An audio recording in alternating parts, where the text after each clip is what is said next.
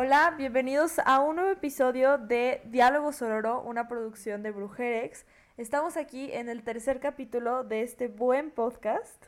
Y bueno, yo soy Sofía Magaña. Yo soy Elsie Ruiz. Y yo soy Tania Barba. Y el día de hoy eh, vamos a hablar de un tema muy interesante. No sé si alguien nos quiere platicar de lo que vamos a hablar hoy. Muy interesante, pero muy pesado, ¿no creen? Eh, esta semana nos fuimos a nuestras redes sociales para preguntarles a nuestras escuchas y nuestros escuchas al parecer, porque como siempre hay algunos hombres que insisten en participar, pero este, nos fuimos a nuestras redes para preguntarles a nuestras amigas qué les provoca y qué sentimientos les provoca este, escuchar sobre casos de feminicidio, ¿no? Más adelante les estaremos contando un poco de nuestra experiencia con un caso cercano que tuvimos nosotros en, en nuestra propia universidad. Pero pues primero vamos a escuchar qué nos dijeron este, las chavas en redes sociales. Ok, este. En mi caso, la, la respuesta más popular, por así decirlo, fue impotencia. Esa en primer lugar, porque la repitieron como fácil seis veces.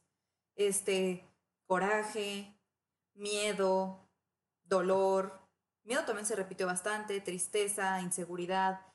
Este, y en cuanto a nuestros hombres participativos, este, dijeron impotencia, otro que dijo impotencia, este, coraje y vergüenza como sociedad. Em, otro contestó, tenemos que valorar a las mujeres y respetar su opinión, su forma de ser, apoyarlas y que se haga justicia. Pero sí creo que lo más, lo más, lo que más se repitió fue impotencia. Esa última me causa un poco de gracia. se me hace así como, o sea, la pregunta es como, ¿qué te causa escuchar sobre feminicidios? Eh, y es como que tenemos que respetar a las mujeres. Y es como, wow, realmente... Gracias. Gracias. Tienes que escuchar sobre un feminicidio para darte cuenta de eso. Me siento un poco consternada por ti, pero... Sí, no, creo que la, la pregunta fue muy específica. O sea, ay, mi gallo. Este, fue muy específica. Pero... La respuesta muy amplia, vaya. Pero sí, muy revolucionario su, su manera de pensar. Este...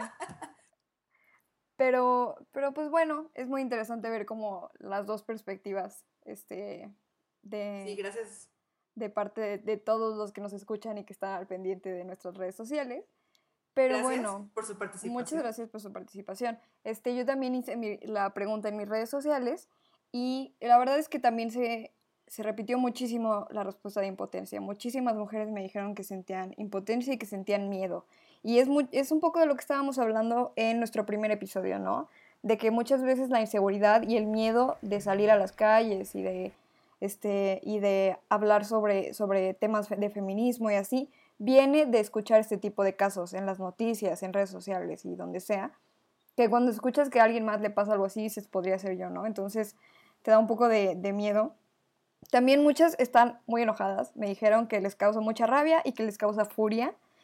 Alguien me dijo algo que me encantó. Me dijeron, pues ¿qué siento? siento mucho perro coraje. Así nada más. Este, alguien más nos dijo, este, nos dijo, ay no, ya, por favor. No sé qué sentimiento sea eso, pero eso siento. O sea, ellos tienen, o sea, no, no es muy, muy fuerte. Sí, es como, no sé qué siento, pero se siente como, ay, no, ya, por favor. O sea, no, sé qué quisiste decir, pero te entiendo. Pero sí, realmente es algo muy chistoso. O sea, no sabemos qué sentimos, pero lo sentimos. Y todas entendemos el comentario porque lo hemos sentido. Exacto. Y, es, un, es un sentimiento inexplicable. O sea, no tiene nombre. Es, es algo muy fuerte, la verdad. También por eso se me hizo muy interesante otras respuestas que me decían, me dan náuseas, me da asco, siento un dolor en el pecho como vacío este, y, ese tipo de cosas que justo se me hace que es un sentimiento tan fuerte que te causa manifestaciones físicas, ¿no?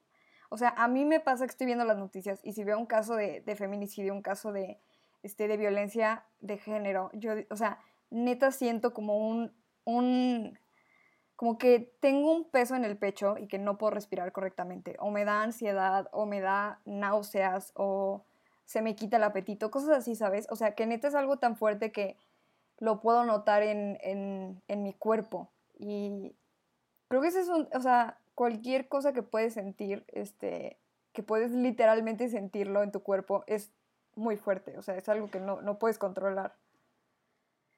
Claro, no sé. es como esta sensación de, de no sé qué sentir, pero curiosamente tu cuerpo responde ante ese sentimiento que como, no como de inquietud, ¿no? O sea, como que tu cuerpo está tu cuerpo está respondiendo a una amenaza que tú no ves en ese momento, pero que sabes que está ahí, ¿no? Que tu cerebro está registrando que está ahí. Y sobre todo que te hace ver como que hay algo más allá que no estamos viendo, que no, de lo que no teníamos ni idea y por una noticia tan, tan trágica nos enteramos. Es, es un rollo muy, muy complicado y muy, muy fuerte. A ver si luego invitamos, no sé, a un neurólogo o algo, una neuróloga, a que nos diga que nos explique. ¿Qué es lo que pasa en nuestros cuerpos? Por favor. Si ya, por favor. Déjenos en los comentarios, ¿no es cierto? Este, si alguien tiene la información, pues nos manda ahí un mensaje directo. Este, bueno, como decíamos este, un poco al principio del episodio, nosotros tuvimos una experiencia tristemente con un caso eh, cercano a nosotras de feminicidio con una compañera de la Universidad Iberoamericana León. Nosotras, las tres somos estudiantes de, de la Ibero León y hace unos meses una compañera, Nadia Rodríguez Aro, pues fue asesinada en Salamanca, Guanajuato. Justo era el 8 de marzo, en la madrugada se encontró su cuerpo dentro de su coche. Ella iba regresando a su casa después de dejar a una amiga este, creo que estaban, estaban fuera, ella fue a dejar a su amiga este, a su casa y cuando ella iba de regreso a su propia casa, em, pues un, vehículo se acercó al suyo y, la balacearon. Este, y pues ya este, nos enteramos eh, ese mismo día en la madrugada que ella había fallecido. Eh, y pues días después hicimos un homenaje para ella ahí en la Ibero León, a donde asistimos varios alumnos y su familia y pues vamos a estar hablando un poco de cómo vivimos esa experiencia nosotros y nosotras, no como para protagonizar nosotros eh, la historia de Nadia, sino para compartir con, para compartir con nuestras compañeras y nuestras amigas y, y, todos los que nos estén escuchando cómo impacta en la vida escuchar ese tipo de casos, ¿no? Y cómo es como una llamada de acción y cómo cambia la manera en que ves este, pues tu responsabilidad ante, ante este mundo con, con tantos problemas, ¿no? Este, claro. Cuando se te presenta algo así de fuerte. Entonces, pues sí vamos a estar contándoles así, ahora sí casi que nos vamos a ir cronológicamente cómo es que nosotros vivimos esto y pues yo creo que vamos a empezar, ¿no? Para que no se nos vaya el tiempo. Eh, ¿Qué tal que empezamos contigo, Tania? Claro, con mucho gusto. Este, voy a dar un poco de antecedentes sobre, obviamente son muy personales. Este, yo desde que entré a la universidad fue cuando de verdad me empecé como a introducir al tema feminista. Este, empecé a conocer todas estas cosas que yo, pues que quizás nunca me había dado cuenta este, entonces, justamente se acercaba el, movimiento del 9 de marzo y claro que, pues que todas estábamos como desarrollando un, un, un, sistema, un sentimiento de sororidad grande, este, estábamos como que muy concentradas y existían muchos, muchos debates sobre qué tenía que hacerse el 9 de marzo y así, pero bueno, a eso llegaremos más adelante.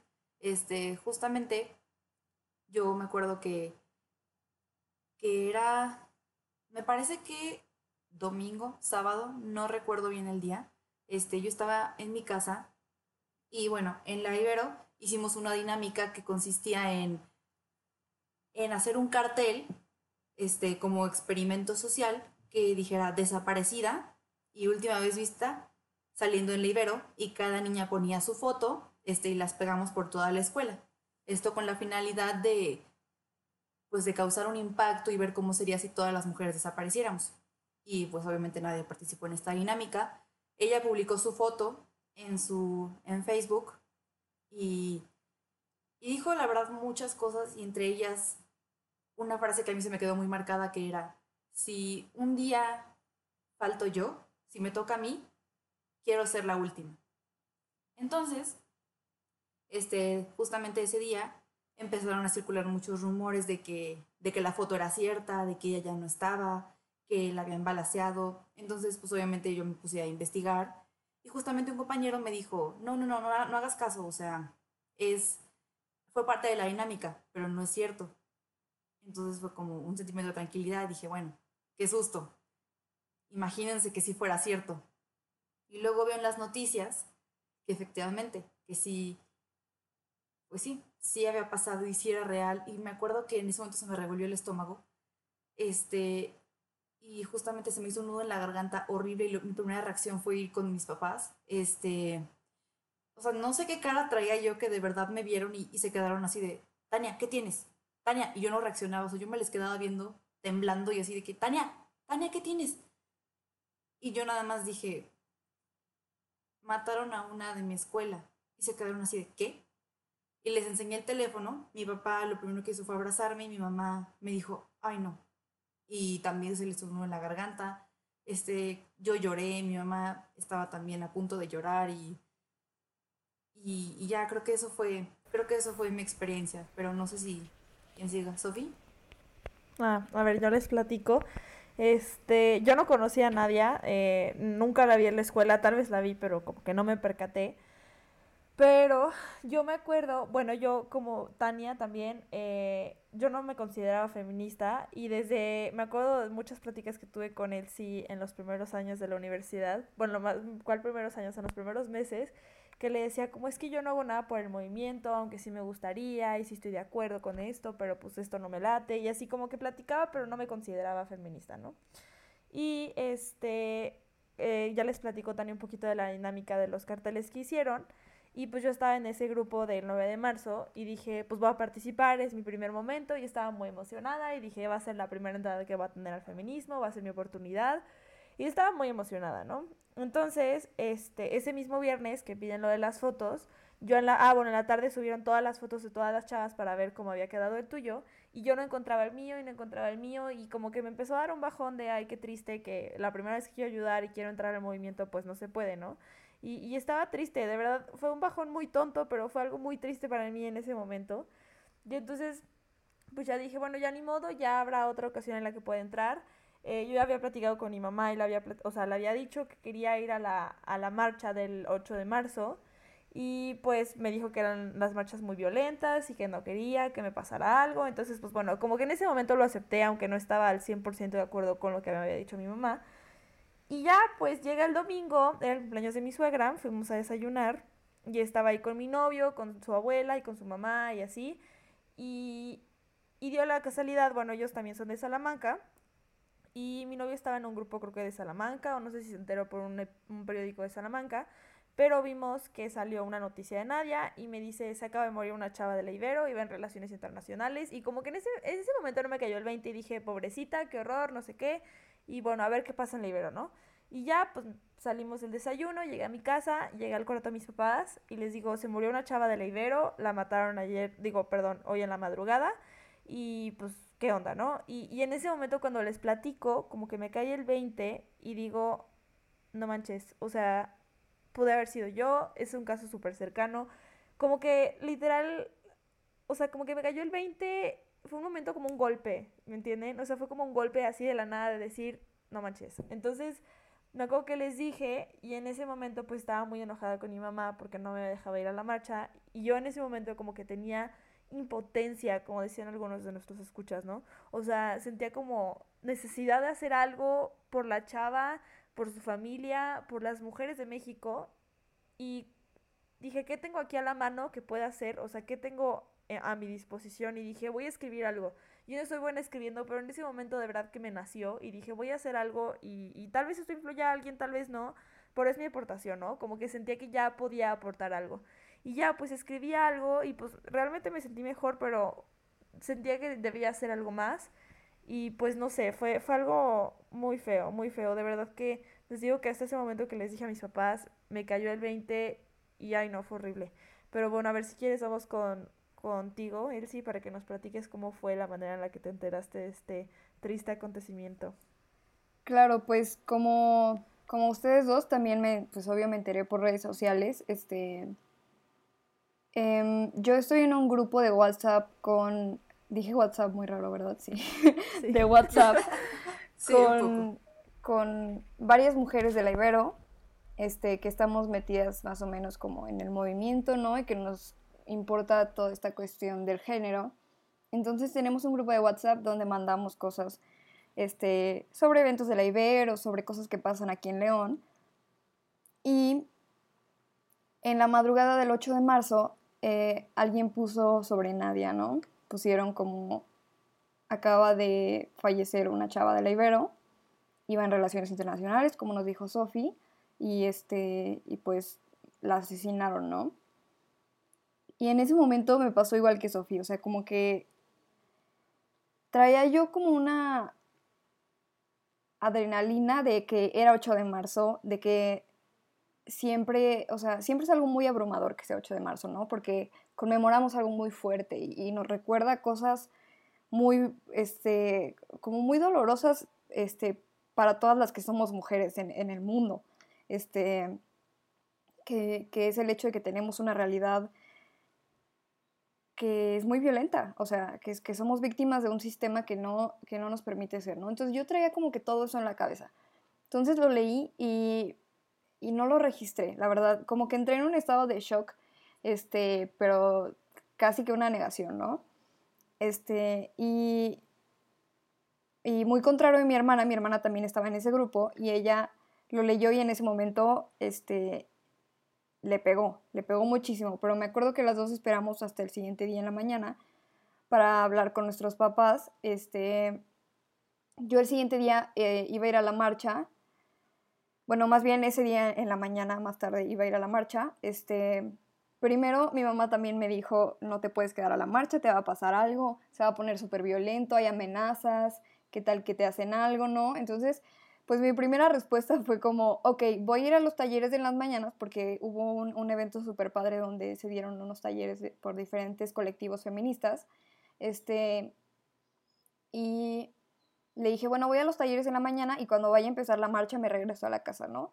Al final obviamente me queda la marcha y todo, pero este, y, y este, me la pasé súper bien en los talleres y todo, pero el primer momento en el que realmente me pegó este, la muerte de Nadia fue que yo ya estaba en uno de los talleres, estaba en un taller de serigrafía, me la estaba pasando yo bomba, y, este, y en eso, pues yo ya había saludado a unas chavas que estaban ahí de la Ibero, a una no la conocía, pero a la otra sí, ¿no? Entonces me había acercado a, a, a saludarlas y estaban al lado de mí y una empezó como a checar su teléfono y en eso empieza a llorar, ¿no? Empieza a llorar muchísimo, muchísimo y voltea con su amiga y le dice, o sea, así casi sin poder hablar, le dice, la balacearon, o sea, la balacearon y la mataron y la dejaron ahí. Y estaba llorando súper fuerte, ¿no? Y en ese momento yo supe que estaba hablando de Nadia y fue la primera vez que me llegaron unas ganas incontrolables de llorar y que no sabía qué hacer, entonces lo, lo único que hice fue acercarme a ella, no la conocía y la verdad yo tampoco conocía a Nadia, pero pues ser parte de, ser parte de, de, una comunidad, ¿no? O sea, como compartir ese espacio de, la Ibero, ser parte de la misma comunidad estudiantil, creo que te conecta con alguien a pesar de que no lo conozcas. Este, entonces como que yo me acerqué con ella y le dije, mira, no estamos solas. La abracé y pues ya, ¿no? Este, la dejé pasar por su duelo, tampoco este, la quería como abrumar mucho, entonces ya seguí yo con mi día. Y este, cuando estaba en la marcha como que me dio un, o sea, realmente nadie me, me, dio una fuerza que no tenía al principio del día. O sea, me dio como este fuego interior de hoy no estoy marchando solamente por mí, estoy marchando por alguien más que ya no puede estar marchando, ¿no?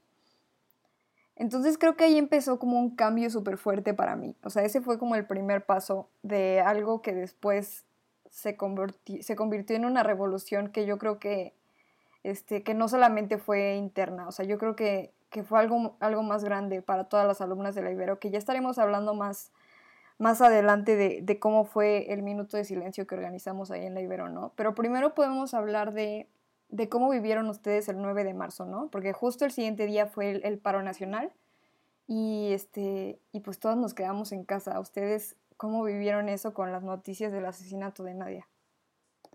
Híjole, este, definitivamente creo que, lo que pasó con Nadia sí fue en parte aguas y personalmente algo que me hizo tomar muchísima conciencia sobre el verdadero significado del paro nacional.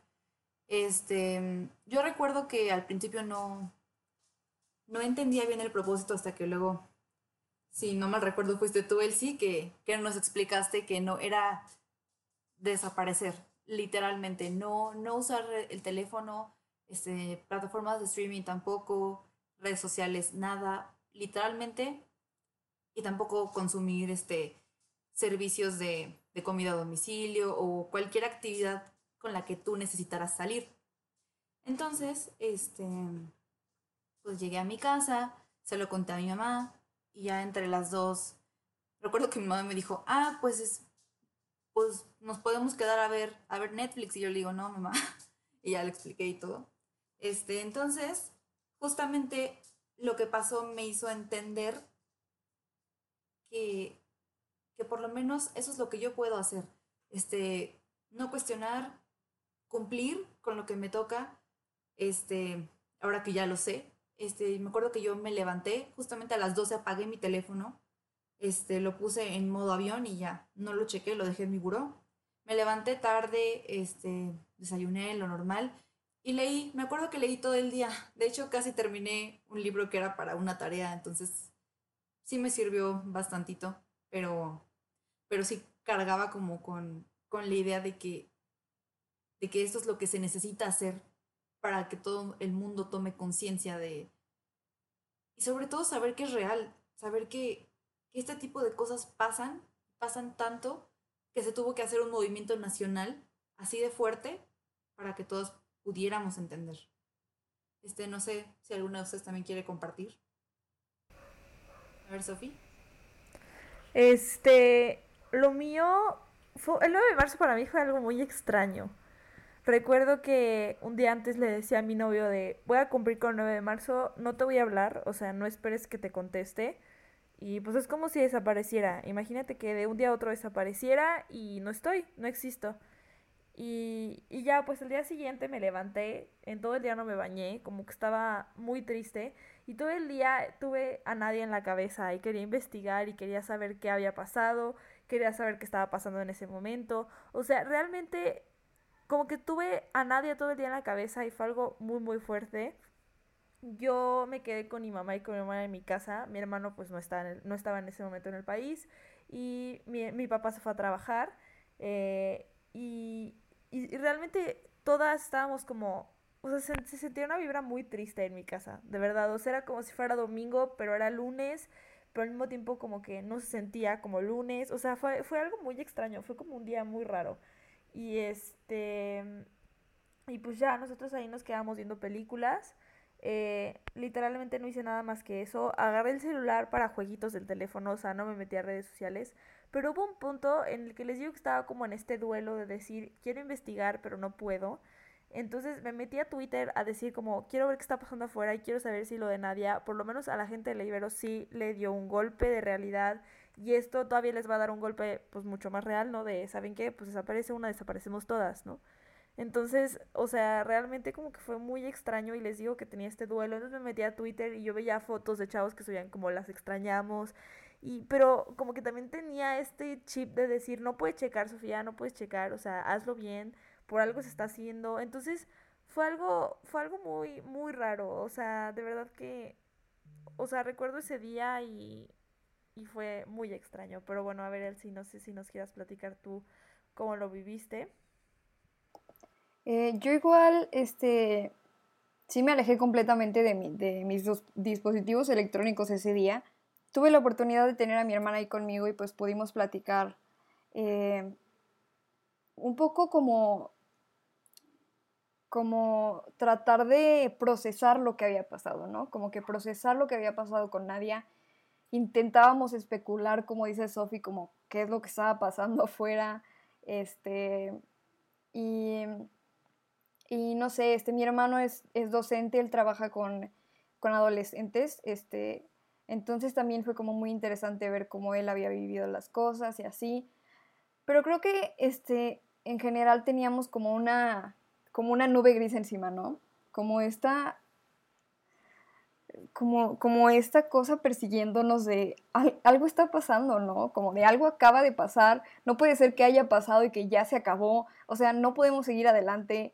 Era como algo muy extraño y al mismo tiempo como de querer saber cómo estaban tus amigas, querer saber cómo estaban las personas que son parte de tu contexto, pero sin poder hablar con ellas porque también estábamos como separadas este, y, con, este, con, con, estas redes sociales este, apagadas y así. Entonces, sí era como un momento de un poco de desesperación, pero también de tomarnos un break, ¿no? Yo ese día dije, este día me voy a agarrar un proyecto y lo voy a acabar todo el día. Dije, ayer, este, dije, ayer este, pinté en serigrafía una playera, pues lo que voy a hacer hoy va a ser bordarla. Entonces me agarré a bordar una playera, es lo que hice este, como la mitad del día y, el, y la otra mitad del día, pues me acosté, literal. o sea, fue un día donde dije, pues si voy a desaparecer, voy a desaparecer, en serio. O sea, aunque sea, o sea, hasta en mi propia casa. Yo me voy a tomar un break de la realidad, porque mañana regresamos y la realidad está cabrona. Entonces, este, y sí, sí estuvo cabrona.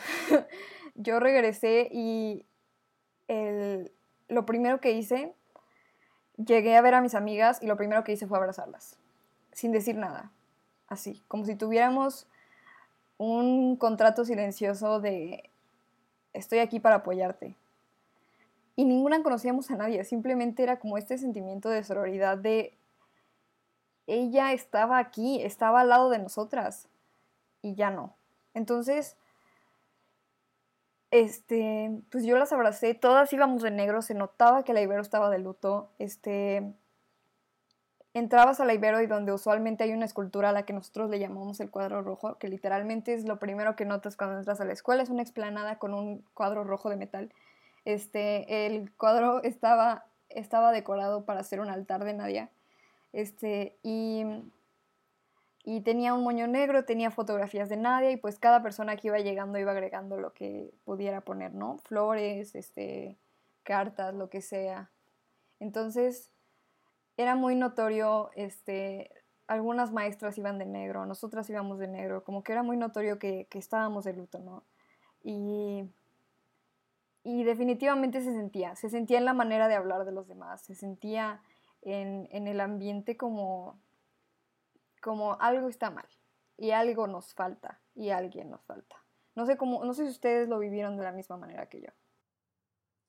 Mm, pues no de la misma manera, o a lo mejor sí, pero ya hasta después, hasta el minuto de silencio. Es, me acuerdo que llegué y vi, lo primero que vi fueron las fotos pegadas todavía, y claro que que sentí un dolor en el pecho porque, porque dije, se acaba de pasar esto, de verdad no, no quiero ni imaginarme qué, qué va a pasar cuando, si vuelve a pasar, sobre todo con un caso tan cercano. Este, así como, como mis compañeras, yo tampoco conocía a nadie, pero definitivamente puedo decir que, que sí me marcó bastante lo que pasó.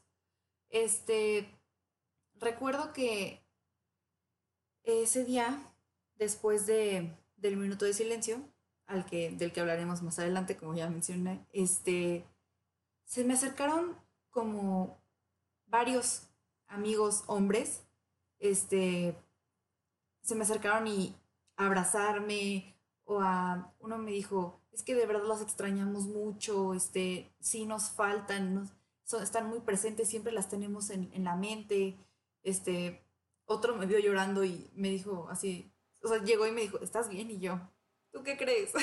ya sé, como este, un poco redundante tu pregunta. Ajá, y, y justamente me acuerdo que después del minuto yo estaba llorando, o sea, yo era un moco y, y me encontré con otra amiga, nos abrazamos, este, entre las dos lloramos y llegó este, este amigo, eh, él es una persona muy, muy llevadita, por así decirlo, este, con el que yo me llevo muy... no sé por qué, no sé por qué imagino quién es. Yo también, realmente yo también. Pero bueno, cuéntanos. Este, bueno, sí, si sabes quién eres, saludos. Este, bueno, entonces él también estaba llorando y me acuerdo que llegó con nosotras, nos abrazó y yo me tenía que ir. Este, entonces ya agarré mis llaves y dije, bueno, ya me voy, este, bye. Y él me agarra de los hombros y me dices, y se voltea, me ve fijamente llorando y me dice, Tania, por favor, cuídate mucho. Este, maneja con cuidado, este, y cualquier cosa me dices, ¿ok? Y lo cual justamente fue uno de los momentos del día en el que dije, ya no más. Esto es algo que nos va a marcar a todos para siempre. Pero esa fue un poquito de mi experiencia y obviamente valorar la presencia de mis amigas, mis compañeras y aquella gente que, quizá todavía no tengo el placer de conocer, pero que, que me hizo sentir que estas cosas pasan y, y valorar un poco más la presencia de estos. Sofi, no sé si tú nos quieras compartir. Yo, yo creo que para todos nosotros fue una semana muy complicada, ¿no? O sea, toda esa semana fue del único que se habló. Yo recuerdo que, bueno, Tania y yo teníamos una EFI, que es como una clase extra de alguna actividad deportiva o artística, y estábamos en teatro y teníamos un amigo de diseño digital que ya está casado y ya todo, ¿no? Y me acuerdo que llegó y nos dijo así, que oigan, ¿y ustedes cómo lo vivieron? O sea, como que todos, todos estábamos como con una, o sea, queríamos hablar del tema, ¿no? Y, y creo que nos aunque habláramos mucho del tema, a todas las mujeres nos faltó juntarnos y hablarlo, porque creo que todas estábamos pasando por lo mismo, ¿no?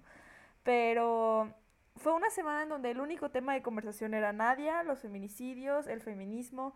O sea, fue, fue una semana como muy, o sea, muy complicada. Y, y les digo, también tuvimos una plática muy, muy interesante con mis compañeros de salón, con Elsie y con algunas amigas de generaciones arribas, que realmente enriqueció, enriqueció perdón, mucho de mis conocimientos hacia el feminismo. Y hasta incluso, incluso, incluso, ese mismo viernes, que fue antes de que empezara la cuarentena, eh, tuvimos una plática en Morelia y justo el profesor que nos, da, nos estaba impartiendo el curso era un señor de Liteso, que es como escuela hermana de la Ibero León, y yo le decía, ¿y el, el qué hicieron con Nadia? Y realmente me di cuenta que muchos iberos de México, o sea, Ibero Ciudad de México, el Iteso, Ibero Puebla, o sea, hicieron, escuelas, hicieron escuelas, perdón, hicieron altares a Nadia, o sea, fue algo que no solo se quedó en el Ibero, ¿no? Entonces, no sé, es algo que a mí me impresionó mucho, pero sí lo más fuerte fue en el minuto de silencio que estaremos hablando en un ratito.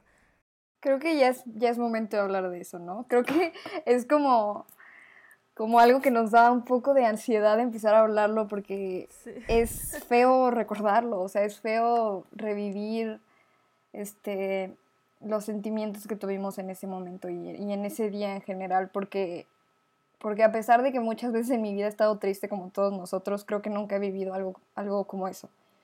Este... Es fuerte. Era como un duelo compartido, ¿no? Entonces, este, yo recuerdo que todos sabíamos exactamente a qué hora era, sabíamos dónde era, era alrededor del altar que se había hecho de Nadia. Y este, y teníamos como una resistencia a acercarnos ahí, ¿no? Como que decíamos, quiero estar ahí, y quiero acompañar a mis compañeras, pero no puedo porque, porque siento como, este, como esta pesadez en el cuerpo y siento como, como esta pesadez en el aire, como si algo no estuviera bien, ¿no? Entonces era como, como me estoy acercando, pero tengo miedo y tengo ansiedad y, no sé qué. Y está ahí, no sé qué hacer. Entonces era como este, era como muy extraño, pero ya nos fuimos, nos fuimos acercando, yo iba con mis amigos de, de, la carrera y nos fuimos acercando, se fue formando una multitud así alrededor del altar este, y había un silencio así... Sí, o sea, aparte nadie nos había dicho como guarden silencio si se acercan, o sea, todos sabíamos y sentíamos que debíamos de tener ese silencio tan pesado que hubo, ¿no? Era como, sí, como un, como un respeto, o sea ni siquiera era incómodo, no era en silencio incómodo de una conversación.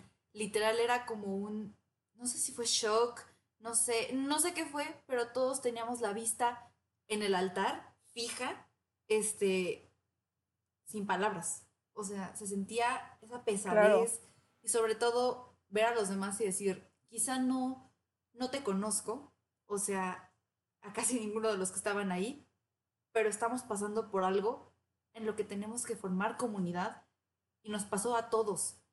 O sea, está ahí enfrente de ti. Y creo que justo era muy fuerte estar parados al lado de su familia, ¿no? Estar ahí junto a sus, a sus papás y a sus hermanos y a su novio y saber que, que en ese momento tú también eras su familia, ¿no? Que en ese momento tú eras parte del apoyo que ellos necesitaban. Y que te lo hayan pedido no, tú querías hacerlo, ¿no? Entonces, era como muy fuerte, este, muchos nos acercábamos a entregar flores, a entregar, este, como imágenes, había varios, este, carteles con consignas feministas alrededor, este, era, realmente fue un altar muy, muy, muy lindo, o sea, estaba repleto de cosas. Si quieren ver eh, imágenes del altar, están en, en nuestras redes sociales, en nuestro Instagram, que al final les estaremos compartiendo cuáles son.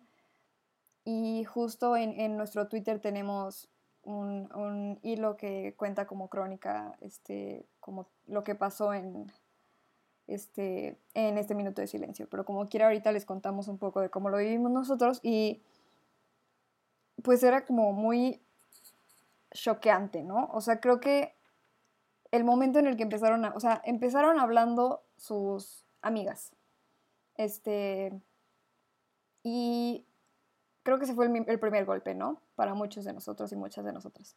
Que empezó a hablar su amiga y, decía como, y decía muchas cosas sobre ella, como cómo ella, cómo ella recordaba a Nadia y cómo ahora todas sabemos que Nadia siempre este, se preocupaba como cómo iba eh, vestida, ¿no? Sobre cómo traía las uñas arregladas todo el tiempo y siempre traía el pelo perfecto y le encantaba hacer ejercicio. Que era la, amiga guapa, ¿no? Como esa amiga súper guapa que tienes.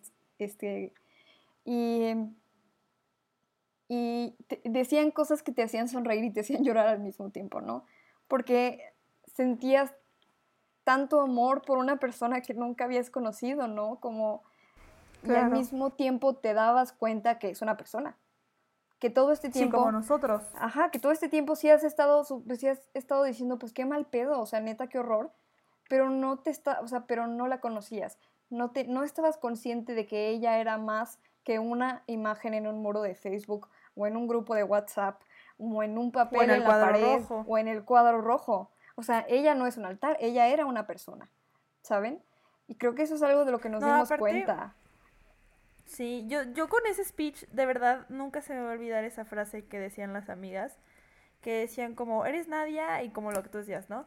Y siempre te gusta traer las uñas arregladas. Y eres Nadia y no sé qué. Y hubo frases en específico que como tú dices, te das cuenta que es humano y aparte que los sueños que tú tienes y que ella seguro también tenía, ya no los va a poder cumplir, ¿no? y decían como, eres Nadia y ya no vas a tener tu título porque ya no te pudiste graduar. Eres Nadia y te mataron en la madrugada del 8 de marzo. Y eres Nadia y, y ya no te vas a poder tener hijos, ya no vas a poder tener familia. O sea, como que la forma en la que escribieron creo que fue la indicada. O sea, como tú dices, te das cuenta que, de que era un humano y que era como tú y que tenía sueños, que tenía metas y dices, qué horrible que ya no pueda cumplirlas, ¿no? Que ya no pueda seguirla como tú lo estás siguiendo. Y probablemente tú también seas la persona que en unos meses, en unos años, en unos días ya no la pueda seguir también, ¿no? Entonces, no sé, a mí desde ahí como que, como tú dices, fue el primer golpe, ¿no? Sí, o sea, yo me acuerdo que cuando escuché la, la carta que le hizo su amiga, este, sentí que que fue una muy buena manera de, de conocerla. Este, como no teníamos ni idea de quién eras hasta lo que pasó y qué hermoso que una que tu amiga se exprese así de ti, que sea justamente la no sé, creo que el primer acercamiento a cómo te vamos a recordar. Este, como ya lo dijeron este Sofía y Elsie, Nadia la la amiga guapa del grupo, este, la que quería hacer un bien en la sociedad, la que, la que tenía las uñas bien arregladas, eso no se me va a olvidar. Y fue como, Nadia, ahora ya te podemos recordar como lo que los demás veían de ti. Este, y se va a quedar por siempre grabado, sobre todo no solo para nosotros, sino para todos los que estábamos ahí. Sí, bueno, y en ese momento cuando empezaron hablando sus amigas, yo todavía no perdía completamente la cordura, ¿eh? O sea, yo estaba estaba muy triste, pero como que todavía estaba... Siendo tú.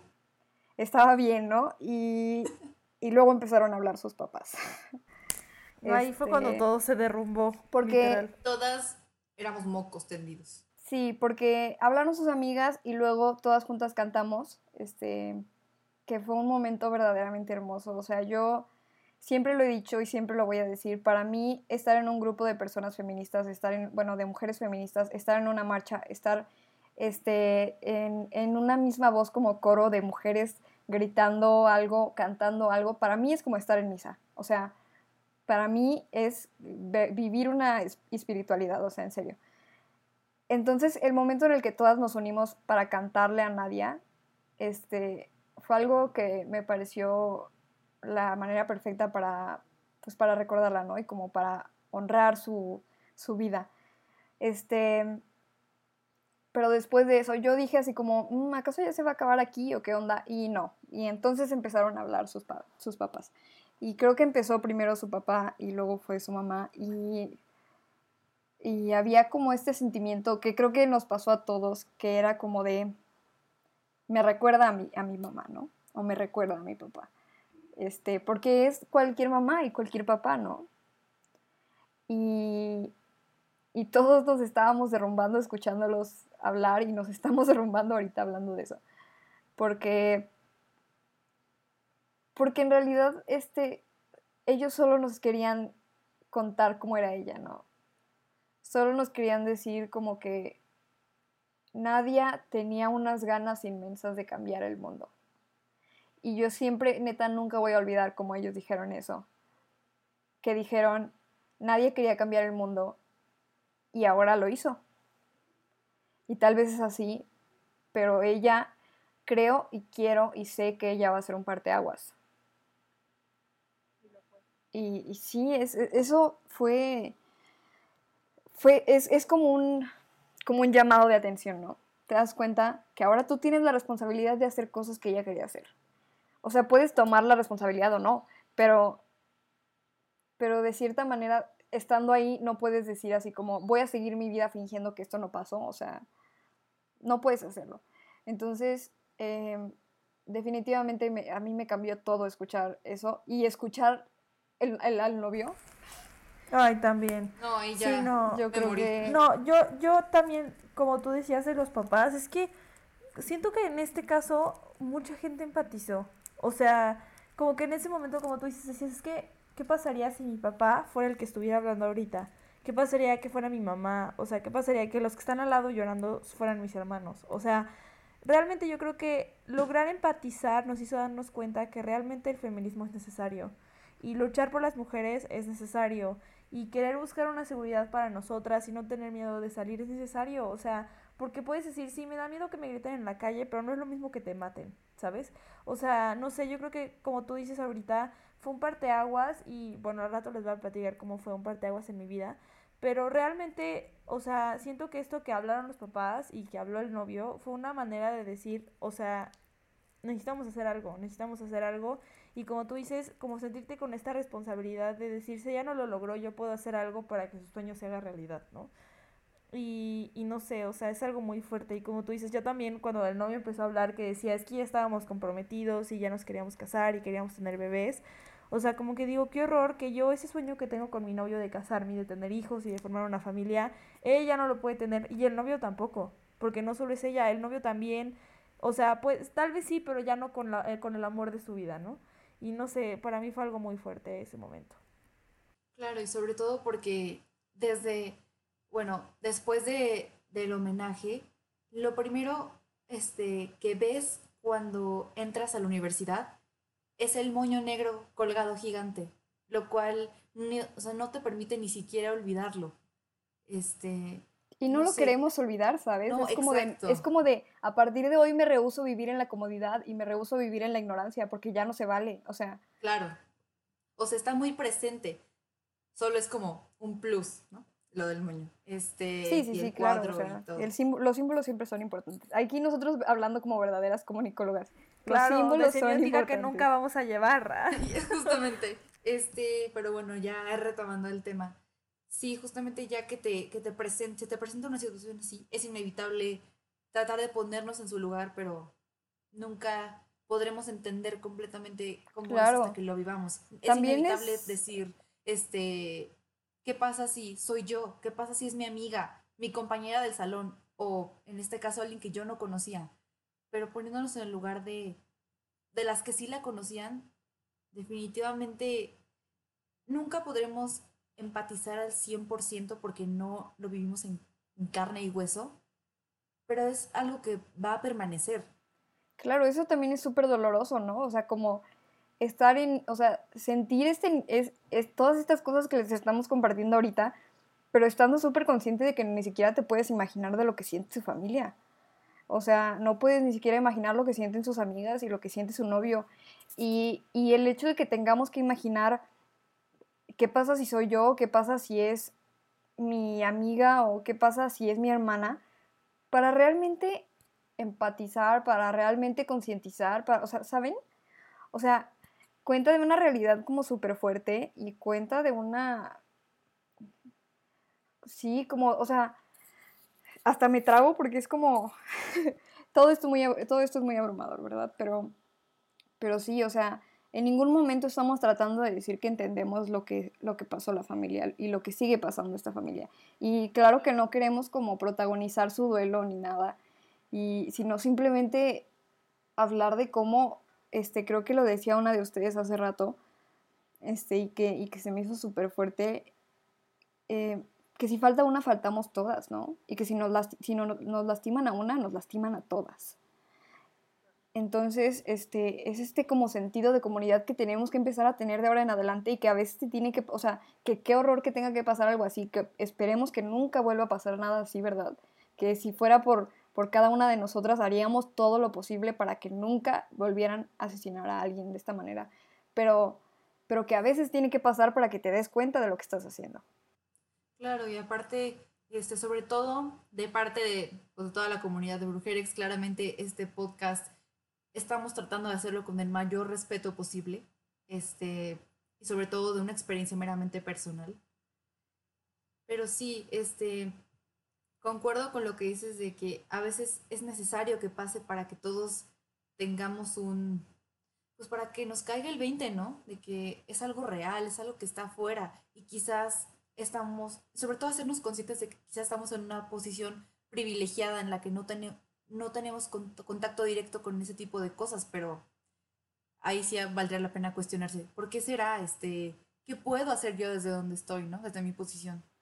Sí, especialmente siendo personas con un privilegio, ¿no? Y con el privilegio de una educación y con el privilegio de una plataforma. Este, justo creo que por eso nos sentíamos muy invitadas a hacer este podcast, ¿no? A decir, yo tengo una plataforma, ¿qué voy a hacer con ella, no? Y este, sí, o sea, yo, como ya cerrando con esto del último, del, último minuto, este, del, minuto de silencio, este, em, yo recuerdo que pues estábamos todas en, en, sí, como llorando incontrolablemente, ¿no? Y, y se acercaban nuestras amigas y las abrazábamos como si fuera la última vez o la primera vez, o, o sea, era un abrazo que nunca le había dado a mis amigas. O sea, nunca me había sentido tan cercana a mis amigas. Y después de estar, este, después de estar una hora o una hora y media o algo así, sin hablarnos, sin voltear a vernos, nos abrazamos y fue así como que lo dijo todo, ¿no? Y abracé a mi mejor amigo y me decía, es que no sé qué voy a hacer si me faltas. O sea, no sé qué haría sin ti. Y cuando ya pensé que había dejado de llorar, cuando ya había respirado y había dicho, ya estoy bien, ya me voy a mi casa, vi a mi hermana. y entonces fue como... Bye. Ajá, así como adiós, todo se fue a la chingada. Este... y... Y cómo, cómo esto nos, nos... O sea, cómo siento una... O sea, yo siento que nadie hubiera estado orgullosa de nosotras creo que, creo que puede caer un poco en la crucilería y en la romantización lo que acabo de decir, pero creo que definitivamente si ella lo que quería era un mundo mejor y un, un mundo como más lleno de justicia, como decía su mamá, el hecho de que nos paráramos enfrente de ella, como enfrente de la representación que tenemos de ella y, y hagamos comunidad, este, es, es, muy importante. Pero no sé ustedes qué, qué piensan. Eh, como les decía ayer, yo creo que todas las personas que vienen al mundo tienen una misión y independientemente de que cuál sea, y tal vez no tengamos como, como con certeza cuál es la misión, pero creo que todos tenemos una misión y su misión era esta, ¿no? Tal vez no, no nos hubiera gustado que fue, o sea, la manera en la que fue, pero su misión era concientizar a la gente y como decía su mamá, ella quiere justicia y gracias a ella mucha gente se dio cuenta que era necesario y gracias a ella eh, mucha gente se convirtió como, o sea, se convirtió feminista como yo lo hice y, y no sé, o sea, les repito, yo creo que todos tienen su misión y su misión fue esta, o sea, hacernos abrir los ojos. Claro, este, claramente la misión de Nadia era, era esto, ¿no? Concientizar a a quienes más pudo, en este caso a la comunidad de la Universidad Iberoamericana. Este, pero bueno, este, creo que podríamos seguir hablando de esto por mucho tiempo, pero sí, creo que está acabando el tiempo y creo que parece como que, nunca dejarán, parece como que nunca van a dejar de salir las palabras, ¿no? Porque parece que nunca se le termina de hacer justicia a una persona. O sea, es como cómo, cómo dices que ya que ya dijimos suficiente. Es imposible. Pero para, para que ustedes no se nos aburran, como quiera, si ustedes quieren este, saber un poco más sobre el caso de Nadia, hemos estado este, visitándolo bastante en nuestras redes sociales. Este, y si nos quieren encontrar en redes sociales, estamos como Brujerex, o sea, Brujer con una X al final, tanto en Twitter, en Instagram y en Facebook. Y pues ahí en, todos, en todas nuestras redes hemos estado subiendo pues un poco de información sobre su caso, sobre cómo han respondido las autoridades, que han sido realmente una respuesta lamentable de parte de nuestro gobernador de Guanajuato. Y, este, y pues cómo, cómo vivimos también, un poco más de cómo vivimos nosotros esta experiencia. Pero antes de irnos, tenemos nuestra sección de recomendación. Y Sofi la semana pasada nos decía una pequeña pista, ¿no? Entonces, ¿qué te parece si nos compartes tu recomendación? Bueno, como les decía la semana pasada, yo amo el trabajo de Lidia Cacho. Lidia Cacho es una de mis periodistas favoritas, mujeres, o sea, es mi, mi, mi modelo a seguir, ¿no? Y, este, y el día de hoy les vengo a recomendar el libro de Los demonios del Edén. Habla sobre, perdón, habla, ah, habla sobre una red de pornografía infantil y es muy fuerte, ¿no? O sea, como este abuso hacia la mujer y no solo a la mujer, sino a las niñas y a niños también y está muy fuerte. Eh, es un libro un poco técnico, pero de verdad lo recomiendo mucho como para darse cuenta cómo está manejado el país, ¿no? Porque aunque no parezca, en ese libro le encuentras relación al país y a la pornografía y a muchas cosas, ¿no? Entonces se los recomiendo mucho y les vuelvo a recomendar el libro de Ellos Hablan. Realmente no lo he acabado de leer, también es de Lidia Cacho, pero habla sobre los testimonios de hombres eh, hablando sobre el, patriarcado, ¿no? Y cómo les ha afectado el machismo en su vida propia, en sus matrimonios, en su vida con sus hijos. Y también es un libro muy fuerte de, y nos hace abrir los ojos y darnos cuenta que hay cosas que hacemos diario que no nos damos cuenta que son micromachismos y con ese libro como que podemos abrir los ojos y decir, híjole, yo decía esto o hacía esto que no había fijado que era un micromachismo y estoy promoviendo al patriarcado y así. Entonces, bueno, se los recomiendo mucho. Muchas gracias, Sofi, por, por la recomendación. Gracias. Yo no tenía pues oportunidad de leerlo, pero, pero bueno, este también, eh, de paso, les quería comentar que justamente acabamos de subir un video a Facebook este, que habla un poco sobre los diferentes tipos de feminicidio que existen, porque sí, hay tipos, este, y cómo se manifiestan en, en ciertas partes del mundo. Este, Sofi investigó, lo editó y bueno, yo soy la voz, este, mi única aportación. Pero también les recomendaría mucho si quieren saber un poquito más del tema, Claro, y como todas las semanas, pues los invitamos a, pues a buscar sus propias plataformas, a buscar sus propios espacios y abrir diálogos ororos como siempre. Este, si es necesario, como decía, si te empiezas a dar, dar cuenta de los machismos que tienes en tu vida, de los llamados micromachismos, y a tus papás o a tus tíos o a tus hermanos se les dificulta hablar sobre ello, pues ni modo, es hora de incomodarlos creo que siempre eh, es, hora de recordar que, que incomodar a, alguien no es algo malo, sino que es una oportunidad para hacerles cuestionarse sus, acciones y que el simple hecho de hacer a alguien cuestionarse sus acciones es una ganancia para, para el feminismo y para muchísimos de los movimientos sociales. Y pues no sé, este, de parte de, de nosotras y del resto del equipo de Brujerex, pues nada más en este episodio en especial queríamos decir que Esperemos que la investigación de Nadia este, empiece a avanzar este, más rápido, que se le den respuestas eh, lo más pronto posible a la familia y a los amigos de, de Nadia. Y pues que obviamente intentamos manejar esto con, con todo el respeto del mundo.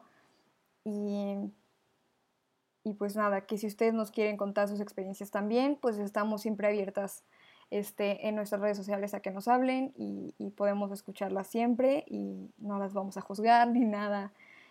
Y pues nada, ¿qué más? Este, me gustaría complementar este, lo que estás diciendo con que quiero decir que personalmente el proceso de constructivo fue algo muy fuerte para mí. Definitivamente es algo incómodo, no es algo que, no es una experiencia placentera, agradable, es muy fuerte. Mi palabra fuerte. Este, y justamente quisiera decirles a si hay algún hombre que nos está escuchando que no le tengan miedo a la deconstrucción. y a las mujeres este, también. Si claro, este, si, eres, si son hombres y de verdad están interesados en apoyar, este, comience por acercarse a espacios de discusión, este, investigar, sobre todo hacer un trabajo reflexivo sobre qué actitudes micromachistas, machistas, este, fomentadoras del patriarcado tienen. Este, obviamente estamos muy conscientes de que cada uno de ustedes ha crecido de manera distinta. Este, ahí sí ya no sé. Este, es una invitación abierta. Este, no le tengan miedo, también mujeres, a acercarse, preguntar, este, Sofía claro. ya lo hemos comentado en muchas, muchas ocasiones. Este, nosotros no teníamos ni idea y llegó Elsie, llegaron, llegó Andrea Ramos del capítulo pasado. Llegaron estas pequeñas maestras que, que diario nos están nutriendo con conocimiento y, y a partir de ahí fue un parteaguas para poder investigar y sacar nuestro propio pensamiento crítico. Eso es algo que yo quisiera aportar. Claro, como recomienda Sofi, o sea, buscar lecturas, o sea, y en serio que no les dé pena. Eh, Andrea detrás de cámaras eh, nos decía el otro día, este, que no les dé pena preguntar, en serio preguntar es padrísimo y o sea, bueno, habrá algunas personas que prefieren, que, que, que dicen, bueno, yo no soy, yo no tengo la responsabilidad de educarte, pero yo siempre, o sea, yo apoyo muchísimo como, como preguntar y si tú tienes la oportunidad de educar a otros o de ayudar en el proceso de construcción, pues, pues hacerlo, ¿no? Porque realmente es algo muy padre el momento donde alguien decide que quiere crecer, ¿no? Y que nunca terminamos de deconstruirnos, ¿no? Que en ningún momento puedes, puedes ser como una persona súper instruida en el feminismo o en, en, los movimientos sociales o así, y nunca terminas de deconstruirte. Y eso es lo padre, la verdad, eso es lo padre, que nunca terminas de aprender. A mí me encanta aprender y, y estoy segura de que lo seguiré haciendo y que lo sigo haciendo en, en, estos diálogos todos, cada vez que grabamos. Sí, yo creo que siempre somos ignorantes en los temas porque nunca vamos a llegar a conocer del todo, pero hay que esforzarnos para cada día ser menos ignorantes, ¿no? Y, y claro. estaría padre que no, no duden en preguntar, de verdad que yo este último año como que, que me he esforzado en, si tengo duda de algo, hasta la pregunta más estúpida la hago. Porque digo, si no hago la pregunta estúpida, voy a tenerla que hacer en un lugar donde me vea más estúpida. si no la pregunto ahorita, que es una oportunidad, pues lo hago, ¿no? Pero bueno, ya, ya nos vamos a ir cerrando porque creo que no nos podemos pasar de mucho tiempo y pues la persona que edita esto pues nos va a odiar, ¿verdad? Entonces, claro. creo que es momento de, de, ir cerrando y pues muchas gracias a todos los que nos escuchan. No sé si quieran arreglar, agregar algo más. Nada, pues muchas gracias a ustedes dos por estar aquí como todas las semanas y ni son, ni son semanas. Siempre digo semanas como si grabáramos nosotras muy periódicamente. Y, como si fuéramos muy populares. Como si fuéramos Vaya. muy, muy, como si tuviéramos la agenda muy organizada, ¿verdad? Pero muchas sí. gracias por estar aquí como en todas las ocasiones. Este, muchas gracias a las que nos respondieron en redes sociales. Siempre es súper enriquecedor leer sus respuestas. Eh, y pues nada, igual, este, un saludo. Sigan destruyendo el patriarcado. Eh, y pues nada, pues nos seguiremos escuchando. Y muchas gracias a todas las que nos han seguido en Instagram. Eh, creo que crecimos muy rápido y eso es algo que nunca se nos va a olvidar. Pero nos bueno, da muchísimo orgullo y muchas gracias a los que comparten el podcast, a todas las personas que comparten sí, y muchas que gracias. gracias y que invitan a los demás a escucharnos, que la verdad, este, pues está padrísimo como que de repente decimos, ay, nosotros no somos ninguna como autoridad para para que nos escuchen y nos hagan caso. Las tres morras Pero... que están sacando sus traumas emocionales aquí. Gracias Pero por creo escuchar. que al final todos somos morras sacando nuestros traumas emocionales en, en diferentes Claro, lados, ¿no? Entonces, pues un gusto estarlos acompañando y este y ojalá pues disfruten. Y, y nada, em, hasta aquí llegamos. Hasta aquí llegamos. llegamos. Adiós. Bueno, Bye. adiós.